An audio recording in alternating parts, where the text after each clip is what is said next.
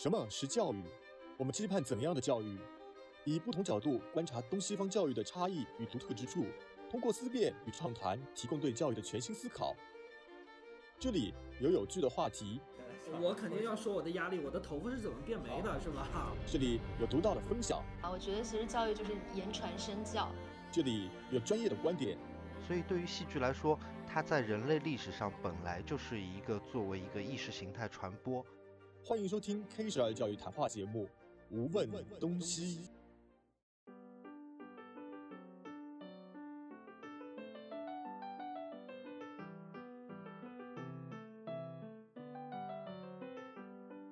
Hello，各位听众朋友们，大家好，欢迎收听本期的《无问东西》，我是主播 Reno。我是 Sky，这个转眼间啊，已经是过了两周左右的时间了。那么作为一个新手爸爸呢，那我发现孩子啊，在学校里面比起学习知识之外啊，有一点更重要，那就是这个行为习惯的养成。怎么会想到这样的一个话题呢？因为我发现啊，自己的孩子在开学两周之后，在学校里面他的这个行为习惯和我之前都想的有点不太一样。那我就觉得今天我们这一期的节目呢，很有必要去聊一聊这个孩子在学校或者说学校之外他的行为习惯的一个养成这方面的一个话题。不知道 Sky 你现在最近在澳洲那边是一个怎么样一个状态呢？他们是已经开学，还是说还在放假当中啊？啊、因为澳洲是一年有四个学期，所以现在小朋友们都还在正好是放假的时候，就是 semester break。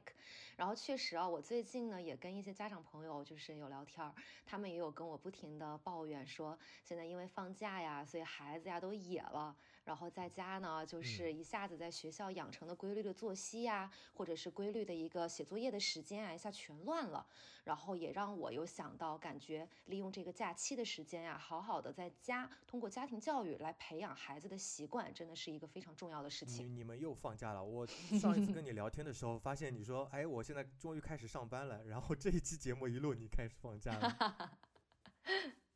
对啊，因为澳洲一年四个学期嘛，一个学期也就才九周十周的，就特别快。嗯，之前的这个节目当中，我们其实一直有和大家聊 K 十二教育这件事情，但最近啊，小学开学一阵之后，呃，我有一个感悟，就是教育就是要养成良好的习惯。那当然，这句话呢不是我自己发明出来的啊，是一个近代知名的教育家呃叶圣陶先生的一个观点。Sky 的话，你觉得这个习惯啊，这个养成啊，就是一个很好的教育？这句话你觉得认同吗？对啊，我当然非常赞同这句话呀，因为的确很多时候我们在说教育，如果学校中更看重的是这个知识的一个获取，那么在家庭和学校一起努力来培养孩子的，我觉得更多的就是一个整体的习惯的养成。不过也当然，这个习惯也有很多的意思了。嗯，是的，所以说呢，我们在这个节目开始之前，哎，先跟大家闲聊一下啊，就是我们自己各自生活当中印象比较深的习惯。这个我先说吧，还是你先说？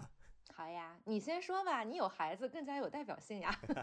其实这件事情让我想到，我小的时候，我的这个。长辈怎么来教育我的？那我就回想了一下，小的时候我有一个习惯，这个印象非常的深。我小的时候其实跟我奶奶一起长大嘛，她就经常嘱咐我说：“呃、你不要打架。”那我发现啊，她一直像念紧箍咒一样的，不停的在跟我说：“不要打架，不要打架。”那么我就养成了一个这样的一个独特的习惯。但我现在回想起来，哎，这样一个习惯，它又引申出两种的一个能力。第一个的话呢，可能就是这个忍耐力会比较强一点，就是遇到和其他的这个同学小朋友。发生矛盾之后的话呢，呃，首先我可能想着怎么样尽可能去解决这个问题，而不是通过用这个呃打架或者说用这个情绪发泄的一个方式。那么另外一种的话呢，我发现呃，因为你说这个不要打架，那可能我就是要尽可能的去和别人去结交朋友，就像建立联盟的那种关系一样。所以我就发现，哎，这个社交能力也会有一点的这个提高。嗯，那所以呢，我就觉得呃，现在可能再去教自己的孩子的话，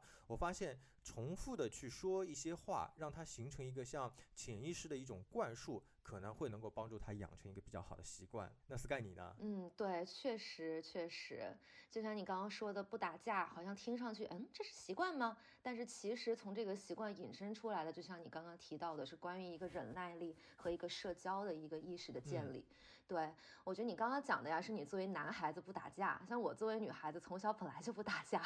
但是提到习惯呢，我觉得我很小的时候，我爸妈就非常非常要求我这个走路的一些姿态，哦、还有我的站姿呀、坐姿这方面。就每次啊，只要我在街上走，我如果稍微背一弓，我就记得我爸老是嗯非常用力的会拍一下我的背，然后就跟我说挺直，就这样，我印象很深，因为感觉从小就经常这样。我觉得像这个点呢，对我来讲，可能更多的就是一个外在气质培养方面吧。因为我确实，虽然作为女孩，我从小没有学过跳舞，但是我确实有感觉到，就是哪怕我现在这么大了，我也有觉得自己其实有的时候外在形象还是可以的。然后经常也会有朋友说，哎，你是不是学过跳舞呀？但其实我真的从小到大完全没有学过跳舞。但我觉得像这方面，真的就是从爸妈从小就纠正我的走路的姿态呀、站姿、坐姿是有关系的。哎，那你小时候有没有一用过一种东西叫贝贝夹？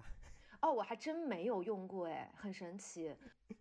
嗯，这个东西的话，好像很多人都会有一个呃一个时代的记忆，就是你刚才说到这个背要挺直嘛，我就突然想到贝贝佳这个东西了。哎，对，真的有，好像确实是我很小的时候有这个东西，但是我记得那会儿就有很多同学会用这个，然后因为这个东西，我记得看上去就穿着很不舒服嘛。嗯，我记得我爸妈那会儿就老跟我说，你是不是不想穿这个？不想穿这个，你自己就挺直。你要不挺直，我就让你穿了，就会以这样的方式让我好好的挺直。所以我好像还真的没有穿这个。嗯哦，然后我还想 到一个很好玩的这个习惯的养成啊，就是现在的孩子，他比如说要去上小学的时候，早上起床是一个很困难的事情，因为很多家长的话要把小孩子去叫醒嘛，让他去准时的这个，就像我们是要上上班一样的。那么成年人的话可以嗯靠闹钟，小朋友他起床没办法像这个成年人一样，脑子马上让自己去醒过来嘛。那我小的时候，我记得我奶奶她会用这个开电视的方法啊，就在我还没有醒过来之前，他说啊，他也不是说，他就直接把这个电视打开，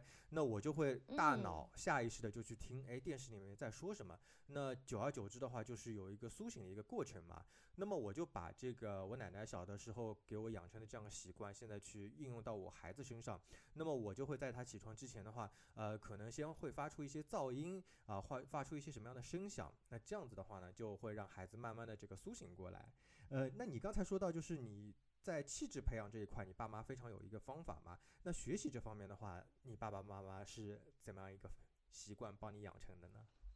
因为你是个学嗯，霸嘛，我觉得在这个 也不是了，但是说到这个，我感觉可能我学习习惯方面，我能想到的可能是我初中的时候很嗯感激初中一个老师吧。就是我初中的时候呢，我记得我们那会儿学英语，我们英语老师每周都会要求我们要背一篇那个新概念的课文。我不知道你们有没有学新概念英语啊？嗯，反正我那会儿就是我们初中的时候一定要背那个新概念的课文，我特别记得是新概念二，因为它那课文没有特别长，然后也比较适合背诵，所以我就记得那会儿我们英语老师每周都要我们一定要背一篇新概念课文，嗯，所以这个是硬性的要求，他会要求每周一到了学校每个人都要上台去背，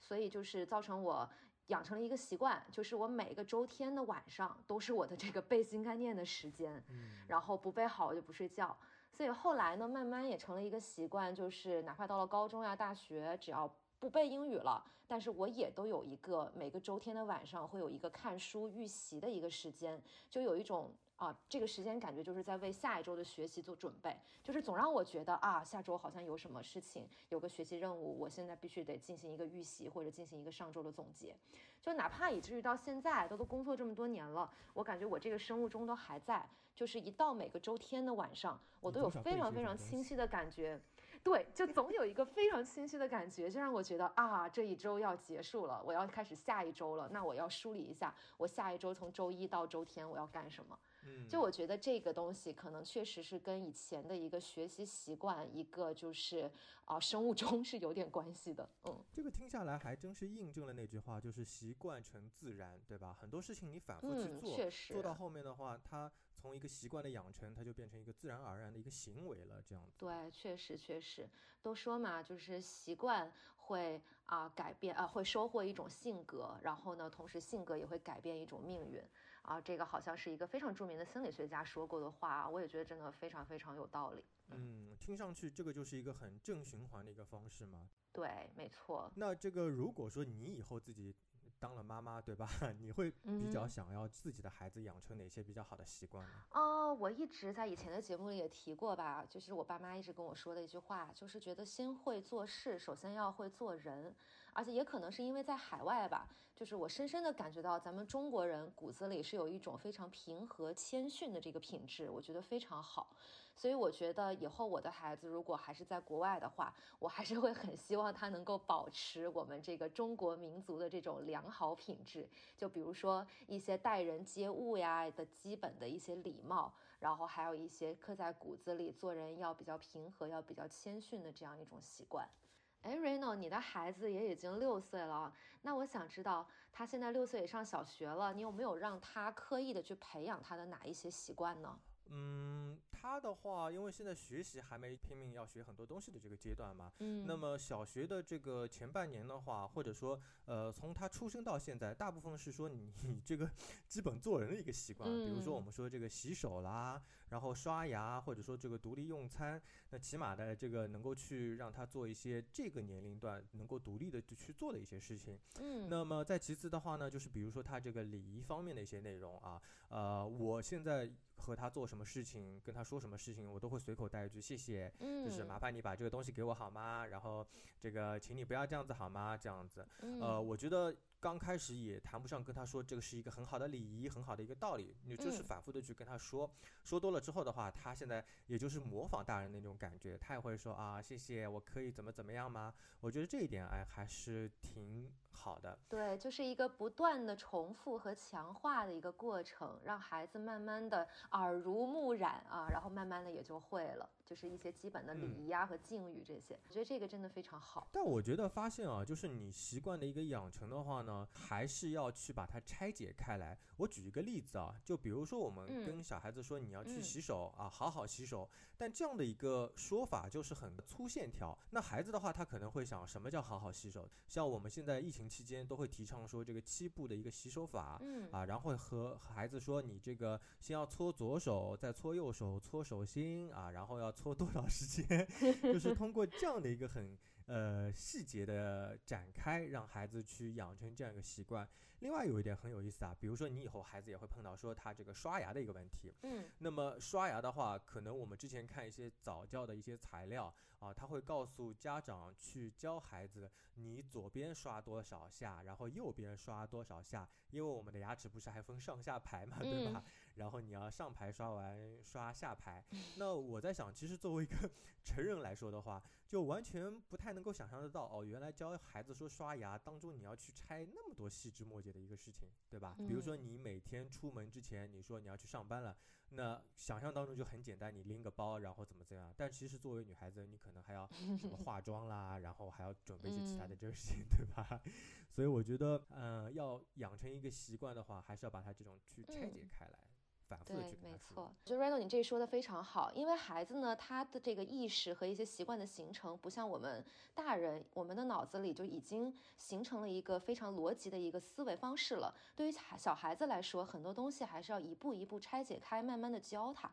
那我其实很好奇了，其实咱们大人啊，平时精力也有限，我们其实作为一个普通的家长，也很难去把这个每一件事都能把它拆解的这么好。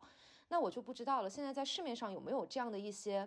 比较好的，可以帮助我们家长来进行这样一个啊习惯培养方面的一些帮助的一些东西啊？嗯，我觉得如果你单是家长去反复跟孩子去唠叨的话，他也听了很烦。那我觉得我现在用下来实践的方法就是说听故事，对吧？然后听一些这种早教机。嗯，比如说我孩子他那个小的时候的话，我就给他放那种早教机，他就会通过放故事啊，让孩子去。逐步的去了解一些事情的一些规律，那么这样子的话呢，小孩子他了解了背后的一个事情的一个逻辑之后，大人再去反复跟他强调说你要好好刷牙哦，他就会知道好好刷牙意味着什么什么巴拉巴拉之类的。对，然后你比如说像现在市面上有很多这种花式的这种早教机，其实呃家长也可以去配合着去用。那比如说像我们在这个喜马拉雅去做那个电台播客的时候，对吧？他们自己喜马拉雅就那个有个叫什么好习惯的一个早教机这种东西，它其实对这个职场的父母来说的话，还是一个不错的帮手。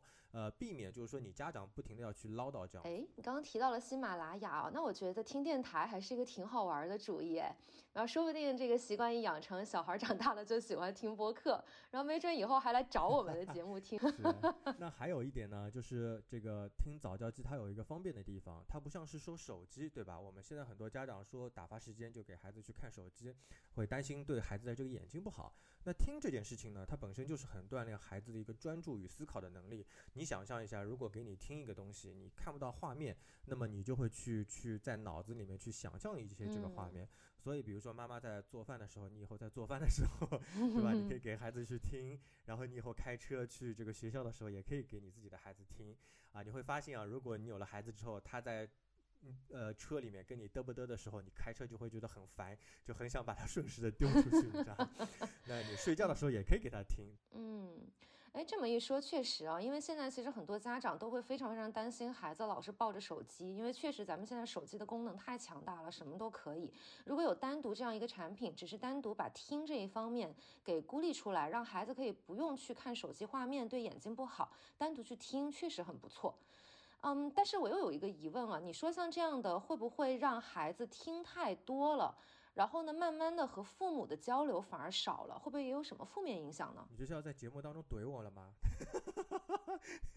这不是很好吗？不对，你这个有冲突呀。你考虑是没错的啦，就是你当然你不能可能一天到晚给他放早教机，对吧？那这样子的话，其实爸爸妈妈作用也就没有了。那 爸妈的这个作用绝不能是被这个早教机这种东西给去代替掉的。所以我觉得，嗯。如果是说这个适当的给孩子听一些早教机的这个东西的话，没问题，不用担心给他会听太多的了。嗯，但爸爸妈妈不能偷懒啊，不能说像。甩个手机、甩个早教机一样的就代替掉了这种。确实确实，哎，那刚刚听了您讲的这个，我觉得早教机还是挺有意思的一个东西啊，因为我之前都没有听说过，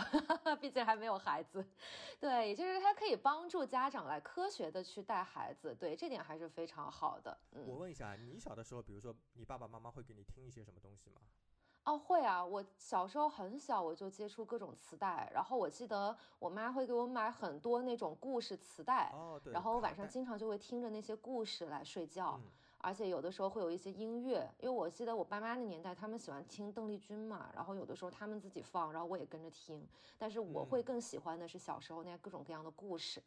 哎，对我们今天是聊习惯啊，那说到习惯这个，刚刚也提到了说给小朋友听故事。其实我们从小也会听到很多很很多的那些名人的一些故事啊，而且孩子也都会很喜欢听。那其实有一些我们听过的一些名人的故事，有些名人他们也会有一些自己独特的习惯，然后他们这些习惯又是怎么养成的呢？我们也可以跟大家分享一些我们知道的故事吧。对对对，其实我们在。准备这期节目之前啊，我有跟 Sky 讨论过，我们是不是找一些哎名人比较独特的一个习惯。我自己的话做了一些简单的调研啊，那我是从我自己喜欢的这个明星 这个角度去找他们的一些习惯。比如说这个村上春树啊，我很喜欢看他的一些这个他的一个习惯很典型，就是说跑步和自律。嗯，这两点的话呢，一个是说他这个跑步可不一般啊，就是不像别人说我今天每周去跑跑怎么样子，嗯，他是把这个跑步。当成他这个精神上的一个锻炼，这样子去跑的，而且他不但呢是这个跑马拉松啊，他的这个平时生活当中业余时间他也会喜欢跑步。嗯，另外一点的话呢，就是说关于自律这一点，他做的非常的强大。我觉得可能他也就做到如此强大，才能让他成为哎村上春树和其他的作家不一般嘛。他就是说一定要早上很早起来，差不多像这个四点左右起床。然后他会写作，写到这个五六点钟这样一个时间啊，再进行一天当中其他的这个事情，就是听音乐，然后这个健身，然后回来反复这样的一个过程。这个东西他自己称为说是一个精神上的一个锻炼。那你在这个了解名人方面的话，你有去有哪些比较好玩的地方？跟大家来聊一下吗？啊，我这边吧，其实就是一些我们小时候都听过的一些故事。我觉得刻在我们所有中国人骨子里，都会知道鲁迅和枣字这个故事吧，对吧？你肯定学过的，就是鲁迅。是个假的中国人吗？我怎么没听过？知道吗？就鲁迅在那个。他在三味书屋中的时候，跟着那个老师学习的时候，然后因为他十三岁的时候呢，他的祖父是被捕入狱了，他的父亲呢也长期的患病，他的家里就越来越穷，所以每天鲁迅先生都要去当铺当完东西，买完药他才能去上课，所以也会造成他有的时候就会迟到。所以有一天啊，鲁迅他迟到了，老师就非常生气的，狠狠的批评了他。对，然后鲁迅听了，字是早早晚的早，对早晚的早，我以为是枣树的枣。什么啊？你只想着吃吗？对，就是那个呢他枣呀。然后鲁迅听了之后呢，就没有为自己这个迟到的行为做任何的辩解，就只是点点头，回到了座位，并且呢，第二天他就早早的来到了学校，在他书桌的右上角用刀刻了一个“早”字。嗯，这个故事你一直对这个习？惯有一个质疑，他是如何带着刀去学校的？这个我们就不知道了，但是我只知道这个是我们从小学的课文里非常重要的一课，就是这个鲁迅刻枣子的故事。后来有的时候都成了一个梗了。这话我没说过，这事我没做过。但是 anyway 吧，我觉得这个还是还是有一定借鉴意义的，因为这个枣子呢，只是表示了他的一个态度，所以鲁迅呢就是惜时如金，然后呢养成了一个时时早、事事早的这样一个好习惯，同时也正是他有这样一个好习惯，也一直激励着我们伟大的鲁迅先生奋斗一，生。过下一位。不管这个故事的真假吧，不管这个故事的真假吧，我觉得吧，这个故事还是告诉了我们一个呃，养成一个非常早的一个习惯，还是很好的。嗯，对，Reno，你在你在国内，我觉得你印象中呀，有哪些的习惯是现在国内的孩子经常会常见的一些习惯呀？让我想想看啊，我们节目当中之前一直说这个中西的习惯的一个对比嘛，对吧？我们聊了很多。我现在觉得话，就是说我身边一些，呃，孩子亲眼所见的这些例子来聊的话，第一个的话是就是说很好玩儿。我儿子之前上幼儿园，然后幼儿园门口的话，很多的家长都是用一个一种滑板车去接送孩子啊。早上的话，嗯，哇，好有意思哦好有。意思啊。对啊，好有意思哦。啊，对，我跟你说，你看到那个现场的情形，你会觉得更有意思。很多家哦，长？背上扛着滑板车，怀里揣着滑板车，对吧？然后手头嗯拖着滑板车，就是乌泱乌泱的浩浩荡荡的。每到这个放学的四点钟左右接孩子的时候，就哗大部队，就是拿着各种花式的滑板车去接孩子。然后小朋友从幼儿园里面出来的话呢，大家就是踏着这个滑板车上踩着这个七彩祥云一样的，你能想象这个画面，就一个个就回去了。哎，我还真没见过，是不是因为我已经快三年没回国了，我还真没见过，所以这个现象是只有在你们上海有，还是非常的常见呢？嗯，这个我不太好说，也有可能只是在我们的小区里面有这个情况。但是它背后的一个逻辑是哦什么呢？就是大人的话，嗯他呃觉得孩子走路，要么觉得他辛苦，对吧？要么是觉得孩子走路很慢很麻烦，那么我就拿个车去带他比较方便，对吧？这个就跟比如说我有哦助动车的话，那我就用助动车载孩子；那没有助动车，他距离很短的话，他就用这个滑板车。但总而言之的话呢，就是想孩子能够轻松一点，自己也能够轻松一点。因为你嗯要去拉着孩子去走路，你一路上就会蛮吃力的嘛，这样一件事嗯情。，所以这个滑板车到底是大人骑还是小孩骑，还是俩人一块儿骑小？孩骑，哦，就是孩子站在那个滑板车上面，他就不用走路了，然后大人呢啊就走着路，然后拖着孩子，你知道吗？我我我脑我脑补的是大人也很拉风的骑着滑板车，孩子在前面哦站着没。有，没有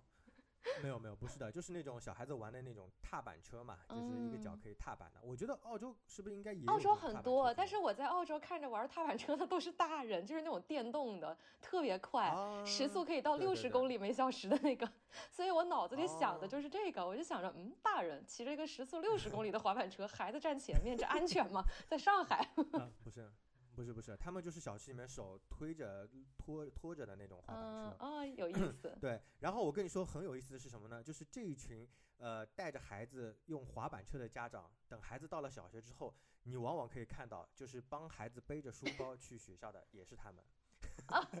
嗯，哦，我听我我有知道这个梗，其实这个在在在海外也一样，因为我在我在澳洲，因为也也会听这边本地的一些那个 podcast，然后我特别喜欢听这边一档，就是两个妈澳洲妈妈在吐槽他们家孩子的一个 podcast，然后有一期他们也是在吐槽这个，就是说啊、以后孩子说他要喜欢买什么包，你不要听他的，你在商场里你就挑你最喜欢的那个包，因为反正你买了这个书包，最后也是你背，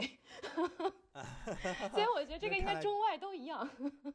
对，世界大同嘛。其实有的时候我们不是说批评说国内家长怎么怎么样，嗯但是你从省心省力，就是偷懒这件事情，都是一个人性，对吧？这是一个很根本的嗯事情。嗯、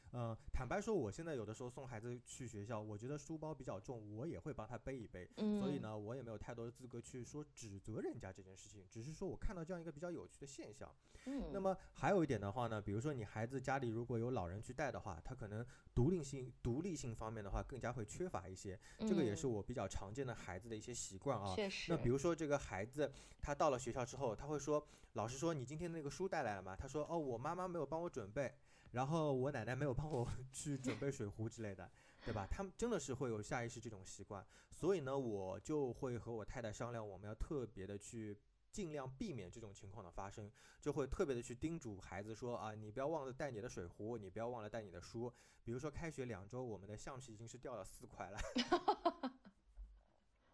你们家啊是好橡皮大户前，对，然后前几天他的英语书又不见了，然后说哦哦，想起来原来忘在哪里了，对，嗯，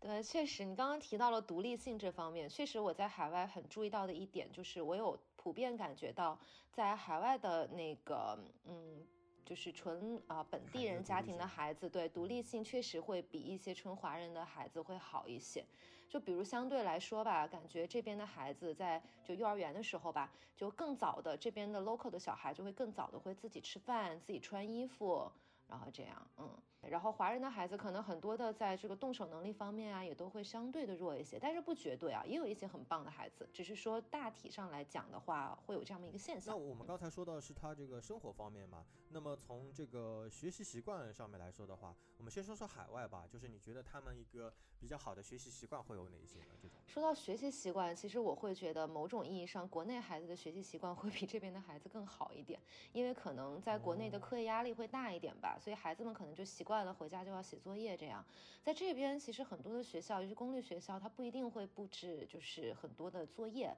而且基本上三点三点半都放学了，孩子们他们是有足够多的时间去探索他们自己想探索的事情。就是我有觉得，就是在这边的呃教育体系里面，其实以及一个教育的一个啊、嗯系统的规划方面，会从幼教时期开始呢，就会根据每个孩子他这个年龄心理发展的一个自然的情况，嗯，来安排他们的一个。啊、活动以及他们要学习的内容，所以也就是说，从很早的时候就给了孩子一个足够探索的空间。就比如在做这档节目之前，我也跟我那个做幼教的朋友有聊过天，因为我觉得其实孩子的很多在日常生活中的习惯是从他很小小宝宝的时候就开始，而像之前我也提过，在澳洲这边，基本上孩子出生就是几周后就已经可以送到这边所谓的幼儿园里面去了，所以这边的嗯。小孩啊，他们在很小的时候，如果在这个所谓的 child care 就幼儿园里或者叫托儿所吧，他们就有足够的一个探索自我的一个空间，所以让他们在啊、不同的年龄，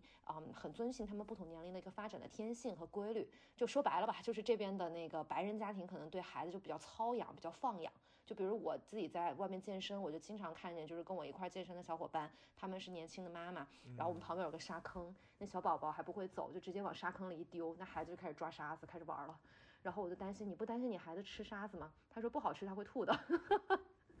对，然后那些稍微大点儿的孩子，真的在澳洲有一个梗了，就是就是你会发现澳洲人都不穿鞋，就已经成了一个梗，就是因为他们从小就是觉得用你的脚去直接感知这个土地是非常好的，所以那小孩儿就放了学，鞋一扔就直接光着脚到处跑。所以可能也就是这样的一种操养吧，就让这些孩子他们可能从各种方面，从感官呀、情感上啊，包括身体方面，甚至语言方面，都能够有更多的一个自我探索的一个空间，也会造成可能在他们的习惯养成上，慢慢的这个独立性方面就会更好。那嗯，Reno，你在国内，你有觉得就是国内的孩子在学习习惯的培养方面有哪些你觉得特别好的点吗？或者是你发现的一些现象吗？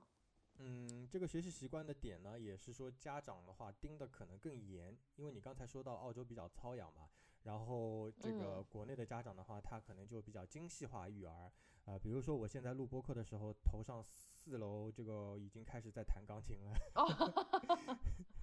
就家长他对这个学习习惯盯的会比较紧一点，嗯所以呢，就孩子他也会说。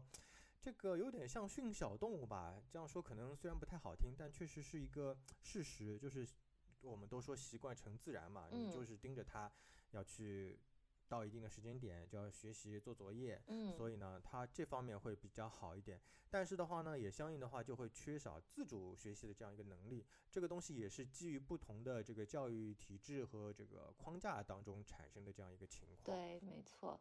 但现在的话，我觉得已经好转很多了，因为很多的这个家长也意识到说，不能说让孩子只是死盯着学习，也要能够更多嗯的像澳洲的。不穿鞋子的孩子这种操养的方式 看齐，对吧？